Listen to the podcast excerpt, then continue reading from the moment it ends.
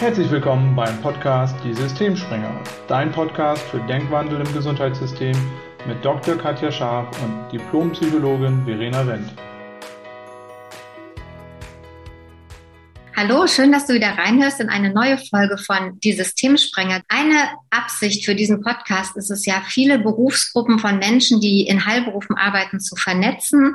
Einmal zu hören, was macht der andere eigentlich, weil oft sind wir in unserem eigenen Teich gefangen und wuseln in unserem eigenen Hamsterrad und wissen gar nicht, welche Möglichkeiten es vielleicht links und rechts noch gibt. Und in der Absicht, Menschen ganzheitlich zu betreuen und wirklich allen Bedürfnissen gerecht werden zu können, lohnt es sich immer mal zu gucken, welche Möglichkeiten gibt es denn außerhalb des eigenen Tätigkeitsfeldes. Und deshalb freue ich mich sehr, dass ich Merle heute zu Gast habe. Merle habe ich bei der kontextuellen Coaching-Ausbildung kennengelernt. Und ich war irgendwie von Anfang an ganz begeistert, was du alles schon machst, Merle. Und ich würde dich bitten, stell dich doch vielleicht einmal selber vor, weil gerade Sportpsychologie können sich vielleicht sogar ganz wenige was darunter vorstellen. Genau, ja, sehr gerne. Erstmal hallo zusammen und danke, Katja, dass ich heute mit dabei sein darf. Ähm, genau, ganz kurz zu mir, ich bin Merle Berg. Ähm, bei meiner Laufbahn bin ich eigentlich mit dem Sportwissenschaftsstudium gestartet, habe mich dann nebenbei zur Sportmentaltrainerin ausgebildet. Äh, dann habe ich das den Master angewandte Sportpsychologie angefangen und dann eben auch genau die kontextuelle Coaching-Ausbildung gemacht. Ähm, ich arbeite nebenbei auch schon mit Sportlern und mit Mannschaften und arbeite auch im Analysezentrum für Gesundheit. Äh, da kommen einfach ganz verschiedene Kompetenzen zusammen und da darf ich auch im Coaching-Bereich Leuten helfen, wieder in ihre Kraft und Vitalität zu kommen. Genau. Ja, das klingt total spannend. Wie kommt man darauf, Sportwissenschaft zu studieren? Also wie hat, was hat dich dahin gebracht? Ja, ich war eigentlich immer schon sehr sportaffin, ähm, bis zu dem, dass ich auch wirklich leistungsbezogen Handball gespielt habe. Also ich habe äh, in der A-Jugend-Bundesliga gespielt. Äh, da sind wir dann auch mit meiner Mannschaft in der deutschen Meisterschaft gestartet. Ähm, genau. Und dadurch lag es irgendwie nah, dass man, dass ich auch was mit Sport mache, weil es mir einfach immer Spaß gemacht hat. Ich mag das Umfeld vom Sport. Ähm, genau. Und da, dazu kam es dann einfach. Genau. Und hast du da möglicherweise selber im Rahmen deiner sportlichen Laufbahn gemerkt, dass, dass es dir gut getan hätte? Weil du hast ja auch gesagt, du hast ähm, Sport-Mentaltrainer-Ausbildung gemacht. Hattest du da irgendwelche, in Anführungszeichen, Vorbilder oder Menschen, die, die dich da unterstützt haben? Oder wäre das was gewesen, wo du gesagt hast, nee, das hat mir gerade gefehlt und deshalb will ich das machen? Oder wie kam da der, die Motivation, das zu verbinden? Weil das ist ja super, wenn du selber schon so viel Leistungssport gemacht hast vorher. Genau, also bei mir war es wirklich der Punkt, mir hat es absolut gefehlt, die Hilfe. Also ich äh, war nie eine, die viel Talent hatte. Ähm, ich habe immer sehr viel gearbeitet, hatte immer große Ziele und habe dafür auch einfach viel nebenbei trainiert.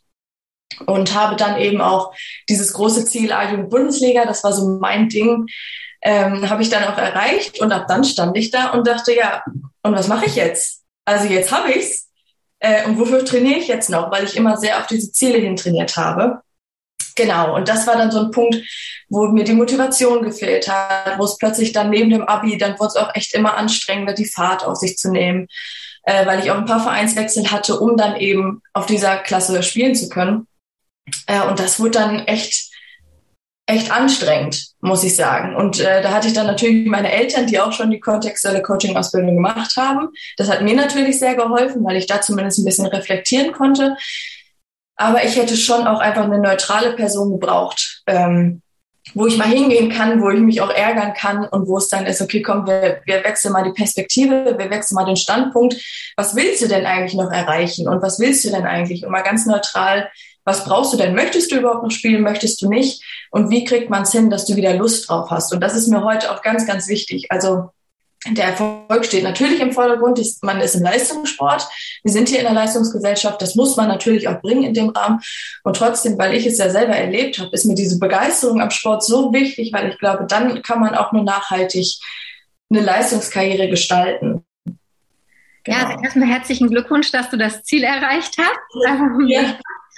Und ja, das kann ich mir vorstellen, weil wir sind ja schon, also wir Menschen oder die meisten von uns sind ja doch an Weiterentwicklung interessiert. Und wenn sozusagen ein Ziel fehlt, stelle ich mir das immer so vor, als wäre dann die Richtung nicht mehr so gegeben. Das heißt, so wie du sagst, kann ich mir vorstellen, was dann? Ich habe ein Ziel erreicht und was kommt dann? Und da könnte ich mir vorstellen, dass das ein, ein, wichtiger Punkt ist, da Menschen auch einfach, ja, einfach zu fragen, was willst du eigentlich? Was willst du wirklich in deinem Leben erreichen? Und würdest du sagen, es gab das noch nicht so und es entwickelt sich gerade so ein Bereich in Richtung äh, Mentalsport, und Sportpsychologie oder gab es einfach zu wenige Menschen oder hattest du den Zugang nur nicht? Was würdest du denken, woran lag es, dass du so jemanden nicht hattest?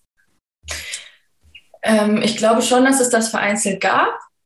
Ähm, aber mir, also, mir hat das Kontextuelle gefehlt. Also es gab diese klassischen Mentaltrainer. Mhm. Und ich glaube, wenn es hart auf hart gekommen wäre, wäre ich da auch hingegangen. Absolut. Aber das war jetzt nicht, ähm, ja, dass ich da so einen Drive hatte und dachte, das wäre jetzt jemand. Ich hatte schon mal geguckt, aber es hat mich noch nicht so angesprochen. Und dadurch, ich hatte ja das Jugendtraining sogar auch bei der kontextuellen Philosophie gemacht und seitdem komplett verfallen, ganz begeistert. Ähm, und in dem Fall ähm, war es irgendwie nichts, wo ich dachte, das ist was für mich. Ah, okay, das ist ein spannender Punkt, weil ich könnte mir vorstellen, dass du da gar nicht alleine stehst, sondern dass es viele, gerade junge Sportler gibt, die eben Orientierung und Ausrichtung suchen.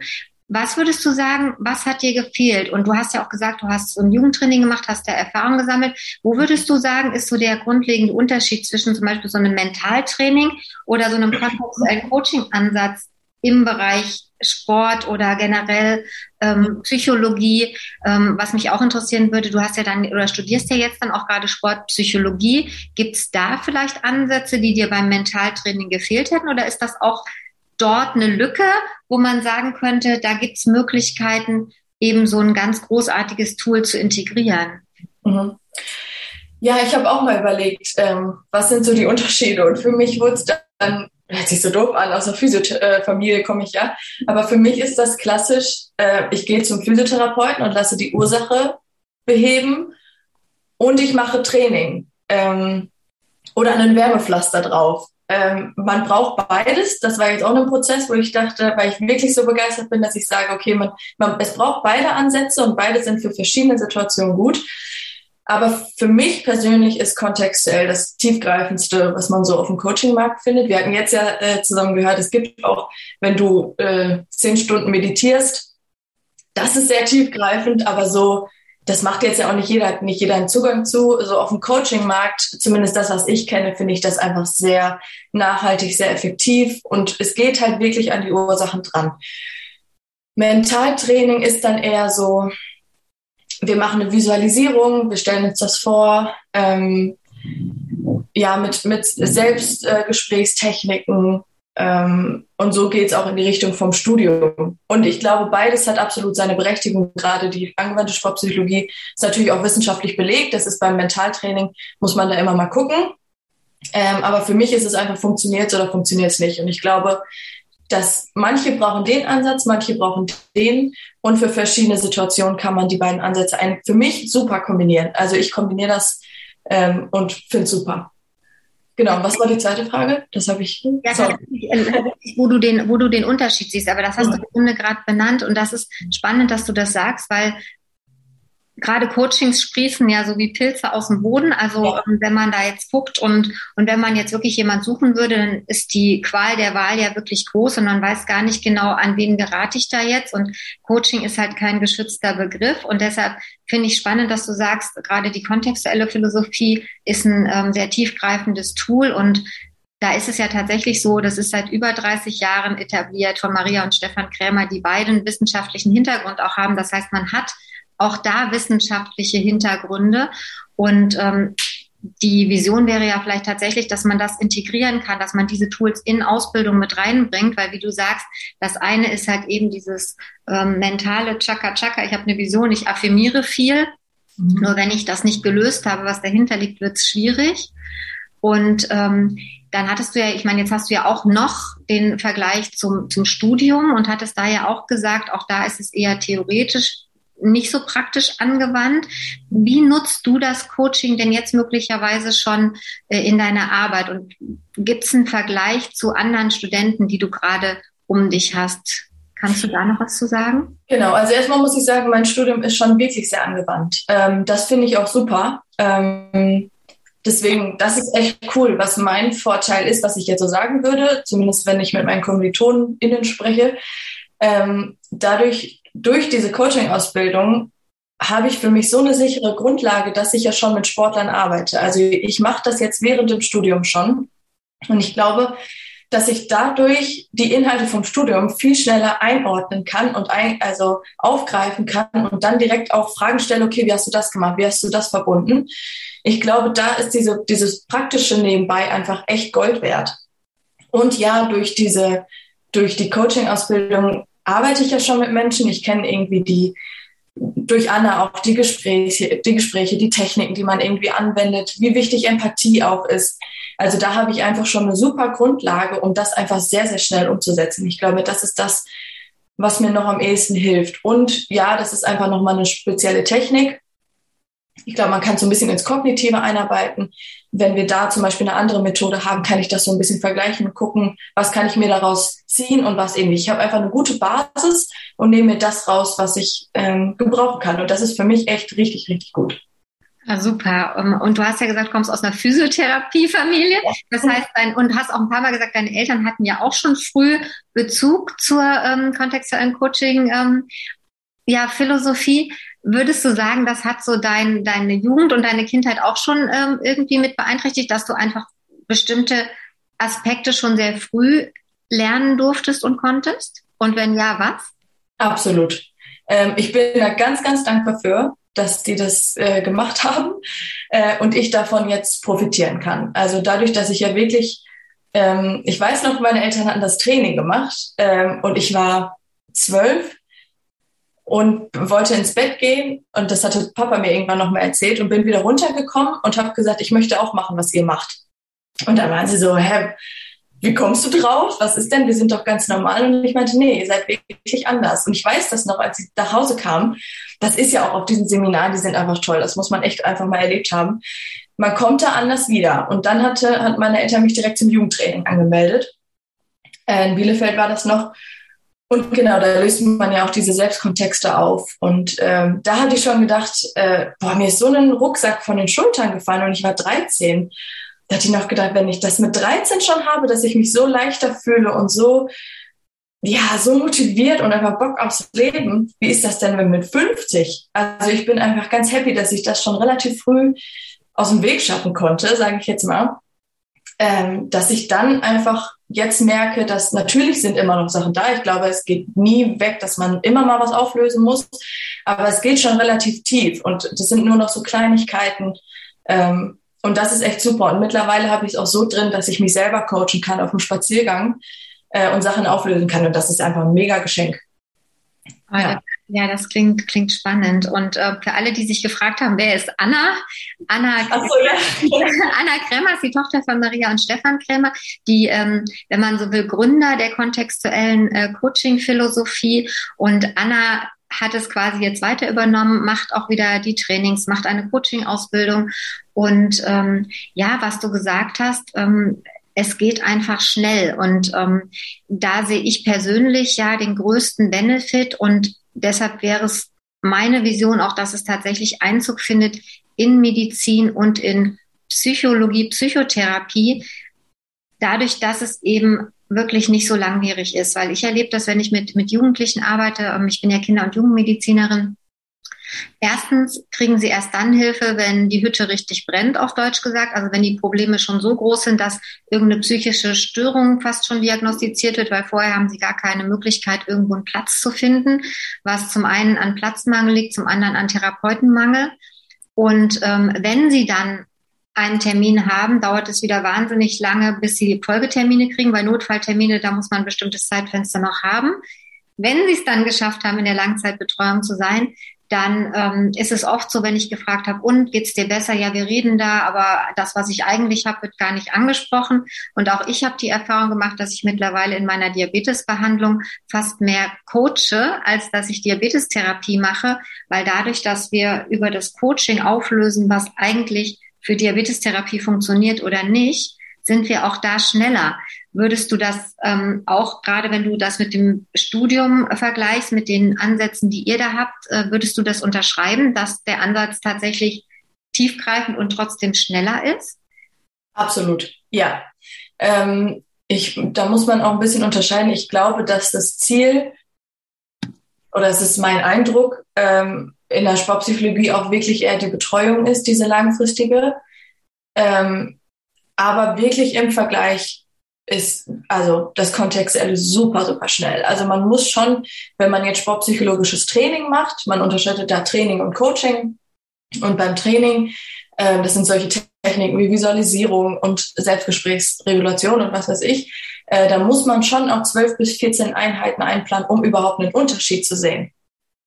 So, also da, das einfach mal so als Vergleich. Ich, ich finde es schwer, immer auf hohe Stunden runterzubrechen. Man muss natürlich gucken, je nach Coachie. Die einen brauchen ein bisschen länger, die anderen machen das relativ schnell, weil sie es so schnell aufgreifen können. Aber ich, bis jetzt in meinen Coaching-Gesprächen habe ich durchschnittlich zwei Einheiten gebraucht, um irgendwas aufzulösen. Und das ist natürlich super fix. Das kann man nicht immer gewährleisten. Also äh, geht jetzt bitte nicht zu eurem Coach und sagt, ich will es hier in zwei Einheiten. Es muss nachhaltig und individuell sein, aber da sieht man einfach nochmal die, die verschiedenen Dimensionen. Und es ist einfach für unterschiedliche Sachen gut. Aber auf jeden Fall, es ist super effektiv, super schnell. Ja, ich bin Fan, muss ich ganz ehrlich sagen. Das, das hört man, das hört man tatsächlich. Ja. Und es ist aber ja auch wirklich, wenn man sich überlegt, gesundheitsökonomisch wäre es natürlich ja. ein Meilenstein, weil wenn du dir überlegst, manche Themen ähm, da hast du irgendwie 14 Einheiten und wie du gesagt hast, es sind ja unterschiedliche Sachen. Man braucht beides, weil ja. langfristige Begleitung für ein Mentoring brauchst du natürlich was anderes. Nur wenn jetzt jemand wirklich kommt mit einem ich sag mal, akuten Problem, weil er war bis jetzt immer leistungsfähig und plötzlich bringt er die Leistung nicht mehr und es ist was, was man auflösen kann, dann ist es natürlich super, wenn das in wenig Einheiten geht, weil du natürlich viel mehr Menschen in kurzer Zeit unterstützen kannst. Das heißt auch, also wenn man das mal größer denkt, ist das ja auch äh, für die Gesundheitsökonomie, für die Kosten, äh, für das mentale Wohlbefinden, was ja auch wieder unter Umständen, ne, wenn jemand dann keine Leistung erbringt und in eine Depression verfällt, dann sind die Kosten hinterher viel höher, als wenn ich schnell und effektiv sehr früh ein Auflösetool habe. Das ja. heißt, ähm, ja, das wäre natürlich äh, super. Und was, was ja in Deutschland oft eben eine Hürde ist, ist eben, wenn Sachen nicht ähm, ich sag mal, evaluiert, akkreditiert sind. Und ich kann das sogar verstehen, weil wir ja gesagt haben, der Coaching-Markt sprießt und dann könnte ja jeder hingehen und sagen, ich mache das jetzt, der bekommt das bezahlt und du bist nicht effektiv. Was ich mir fast wünschen würde, wäre eine Evaluierung der kontextuellen Philosophie im Heilberufskontext im weiten Sinne. Also da ist ja alles mit drin, Psychologie, ähm, Heilpädagogik, Ergotherapie, Physiotherapie, Medizin, Psychotherapie im weiteren Sinne. Und da wäre ja tatsächlich die Frage, vielleicht hört jemand zu, der sagt, Mensch, das habe ich noch nie gehört, klingt super spannend. Ähm, ich betreue Doktoranden. Warum nicht mal diesen Ansatz im Vergleich machen? Man könnte ja tatsächlich bei den Menschen beide Sachen machen und dann schauen, was funktioniert, um das tatsächlich zu integrieren, vielleicht auch in Ausbildung.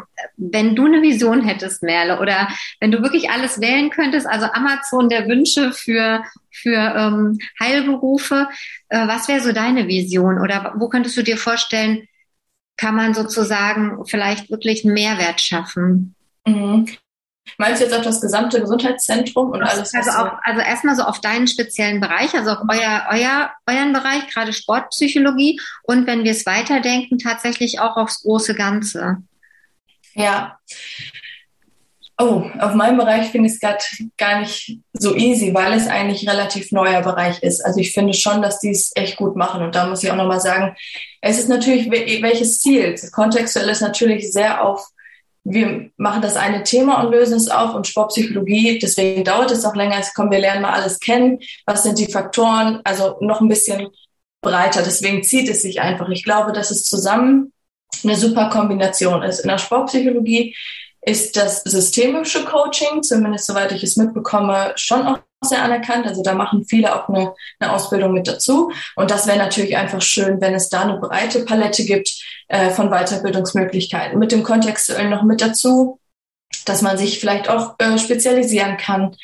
Ähm, genau, also das wäre was. Ich bin eigentlich echt ganz zufrieden in dem Bereich. Ich glaube, dass verschiedene Ansätze hilfreich sind, dass man ganzheitlich dran gehen kann. Ich wünsche mir eine individuelle Betreuung. Ähm, und das ist im Sport eigentlich echt ganz gut. Natürlich steht der Leistungsfaktor im Vordergrund. Und da muss man immer gucken, für mich ist natürlich der Mensch auch immer im Vordergrund, aber da ist man so ein bisschen im System gefangen, sage ich mal, weil du Leistung bringen musst, wenn du in dem System drin bist. Das ist aber, ich wüsste nicht, inwieweit man das ändern soll. Das ist einfach ein System, in dem man lernt, äh, mit umzugehen, sage ich mal. Und auf das große Gesundheitssystem wünsche ich mir schon wirklich den Menschen wieder mehr im Vordergrund, dass es individueller ist ähm, und nicht äh, hier wir geben, also jetzt auch Schmerzmittel, es gibt ein Schmerzmittel für alle, so und dann kann man es natürlich auf verschiedene Dinge übertragen, sondern wirklich, was tut dir gut? Ähm, dass man ganzheitlich vorgeht, dass man wirklich vielleicht so Coaching-Ansätze versucht, früh mit reinzubringen. Ähm, und da ist das Gesundheitszentrum natürlich ein super Vorreiter. Äh, deswegen finde ich das auch so beeindruckend. Ähm, aber ja, das wäre so was wirklich nochmal den Menschen rein, nicht zu wirtschaftlich denken. Ich glaube, dadurch ist es so ein bisschen gekippt mit den Krankenhäusern auch, dadurch, dass sie irgendwie wirtschaftlichen Gewinn bringen sollen. Finde ich, ist nicht deren Aufgabe. Ähm, deren Aufgabe ist, den Menschen gesund und vital zu halten. Und äh, dann kommt da irgendwann der wirtschaftliche Input raus, wenn sie mehr Arbeitstage haben, besser, besser arbeiten können. Ich glaube, das ist so ein Faktor, der auf jeden Fall umgesetzt werden muss, um es einfach wieder ganzheitlich und gesund das ganze System wieder zu machen. Ja, danke, Merle, weil das ist auch ein Aspekt. Ich glaube auch, dass es nicht bedeuten würde, sie würden keinen Gewinn mehr machen, weil natürlich ist, ist ein Krankenhaus immer ein Wirtschaftsunternehmen. Aber so wie du gesagt hast, wenn sich die Absicht verändert, also wenn zum Beispiel so ein ganzheitlicher Ansatz und wenn die Absicht für die Patienten da ist, dann wird das im Rückschluss automatisch passieren, weil du hast ja. möglicherweise gesündere Mitarbeiter, du hast weniger Krankheitsstände, du hast ähm, ganz andere Möglichkeiten ähm, der Ökonomisierung, du kannst anders planen. Also man denkt ja immer so, wenn wir das machen und nicht mehr Wirtschaft auf Nummer eins haben, dann geht die Wirtschaft verloren, aber das eine schließt das andere auch in meinem Bewusstsein nicht aus. Und wo du gerade noch mal sagtest, in, im Sportbereich geht es auch viel um Leistung. Auch da könnte ich mir vorstellen, dass, dass du gerade mit deinem Wissen schon auch einen anderen Ansatz hast, weil man immer gucken kann, okay, wenn ich die Leistung bringe, ich habe das bewusst gewählt. Also ich bin in dem Bereich, weil ich das machen will. Und ich könnte mir vorstellen, dass gerade wenn dann viele anfangen, unter diesem Leistungsdruck zu jammern, zu klagen, ich sage das jetzt mal böse, ähm, meine ich jetzt gar nicht so, aber dass man dann gucken kann, okay, und so wie du gesagt hast, was willst du wirklich? Willst du das? Dann gibt es eben bestimmte Bedingungen, die es dafür zu erfüllen gilt. Und du kannst wählen, ich quäl mich durch und jammer oder ich entscheide mich bewusst dafür. Da habe ich fiel mir eine Frage noch ein. Du hast ja den Vergleich ein bisschen zu deinen Kommilitonen. Ähm, und die kriegen ja wahrscheinlich auch mit, was du schon machst und dass du auch schon ähm, Sportler coachst. Würdest du sagen, da ist schon ein Unterschied durch das, was du alles äh, noch zusätzlich gemacht hast, inklusive Jugendtraining, kontextuellem Coaching im Vergleich zu deinen Kommilitonen, die ja wahrscheinlich auch schon Kontakt zu Sportlern haben, die sie begleiten? Mhm. Meinst du jetzt in der Arbeitsweise oder? Ja, in der Arbeitsweise und auch so in dem Feedback, was kommt. Also ähm, die, mit denen ich arbeite oder mit denen ich zusammen studiere, ich arbeite, ich meine, dass die noch gar keine Sportler betreuen. Ah, okay. Äh, also soweit ich das mitbekommen habe, bin ich bis jetzt die Einzige. Ähm, genau, weil eben dieser Schritt gefühlt zu groß ist von ich lerne und setze um, man will irgendwie nichts falsch machen. Ähm, und da, da habe ich einfach wirklich Glück, sage ich jetzt in dem Fall, dass es, dass ich da so, so eine Basis für mich habe und mich sicher fühle in dem, was ich mache, dass ich das einfach schon machen kann. Die anderen machen das so noch gar nicht. Ah, das ist ein interessanter Aspekt nochmal, weil da hatte ich ähm, auch mit Verena mal drüber gesprochen, dass wir mit unseren Ausbildungen, egal wie praktisch orientiert die sind in verschiedenen Bereichen, eben doch wenig im Sinne praktische Erfahrungen haben, die uns sicher macht im Umgang tatsächlich mit in Anführungszeichen echten Klienten, Patienten. Das ja. heißt, wir machen unser Studium und ähm, Verena als Psychotherapeutin, ich als Ärztin, wir sind dann irgendwann aus diesem in Anführungszeichen vorwiegend theoretischen Teil raus und einen Tag später sind wir plötzlich der Mann an erster Front. Und das ist spannend, dass du das sagst, weil auch dafür wäre es ja wieder interessant, diese Ansätze mit in die Ausbildung zu integrieren, um die Menschen, die es machen, gerade so die Berufsanfänger, einfach auch ein Stück weit ähm, ja praxisorientierter, sicherer zu machen, Tools zu haben, wo sie dann auch tatsächlich schon Erfahrungen sammeln können. Das ist nochmal Spannend, dass ja. du das sagst. Ja, cool. Also wir machen schon Rollenspiele auch untereinander und wir führen die Gespräche. Deswegen, das finde ich auch super. Das ist alles wirklich sehr angewandt. Ähm, Und für, wenn wir jetzt ein Praktikum machen, kriegen wir auch Supervision gestellt. Das finde ich auch super. Also für die Qualitätssicherung. Wir dürfen hospitieren. Das ist alles echt ganz, ganz toll. Und ich glaube, sie ebnen uns da echt super den Weg. Und trotzdem braucht es, glaube ich, den Schritt zu sagen, und ich springe jetzt ins kalte Wasser und mach's, weil an einem Punkt muss man sowieso machen. Äh, ich habe mich jetzt einfach entschieden, das schon früher zu machen, weil ich auch einfach Bock drauf hatte. Ich glaube, dafür braucht man auch diese Ausrichtung und ähm, dieses Ziel, wo man sagt, ey, dafür gehe ich das Risiko und äh, mache das jetzt einfach. Und vielleicht fehlt das noch ein bisschen, aber das ist ja, kann jeder für sich entscheiden. Also wie gesagt, die ebnen uns schon gut den Weg und irgendwann muss man springen und ja. es ausprobieren. Ich glaube, man lernt nur, indem man es wirklich macht, im Endeffekt im praktischen Bereich.